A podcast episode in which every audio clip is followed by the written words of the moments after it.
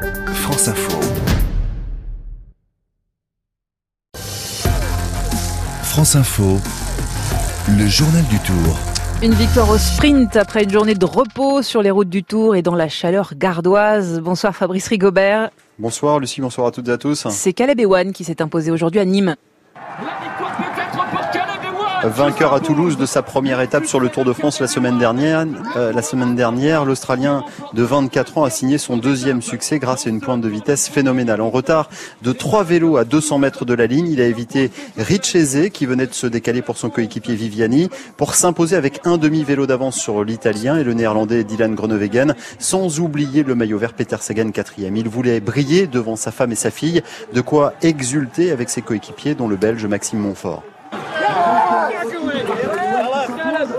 Là, on est au-delà de nos espérances. C'est déjà un sprint de troisième semaine. Il y avait la chaleur aujourd'hui. Quand on voit que, que Caleb peut gagner deux étapes sur ce tour, euh, franchement, euh, ouais, c'est le meilleur sprinter sur ce tour. Il a un démarrage, c'est sa grande force, donc il doit essayer de surprendre tout le monde euh, à ce moment-là, quel que soit le parcours. Quand ça monte, c'est encore plus facile, mais quand c'est roulant, il doit être un peu plus subtil. Caleb Ewan, 1m65 pour 60 kg, le nouveau Robbie McEwen du peloton, ancien vainqueur d'étape en série sur le tour. Ewan, sprinter le plus rapide de la grande boucle dans cette chaude journée, plus de 38 degrés sur les routes du département du Gard. Cinq courageux, repris à 2 km de l'arrivée, ont tenté leur chance en faisant compagnie au peloton au 6 kilomètre. Les Français Goujard, Orselin, Rossetto, le Danois Bach, le Polonais Wisniewski. Une journée dure, mais pas de regret pour Stéphane Rossetto, le baroudeur. On passe par tous les états, on a chaud, on n'est pas bien.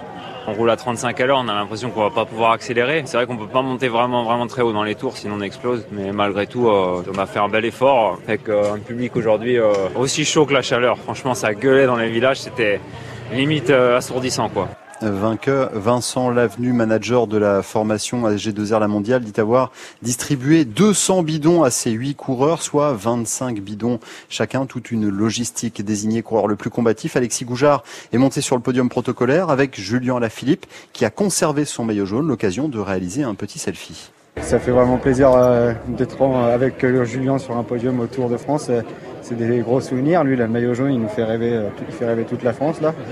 Et euh, bah, ça fait vraiment plaisir de le voir. On a l'occasion de se prendre en photo ensemble et ça fait vraiment plaisir. Julien Lafilippe qui euh, passera lui une douzième journée en jaune demain après avoir conservé sa précieuse tunique dans cette chaude journée.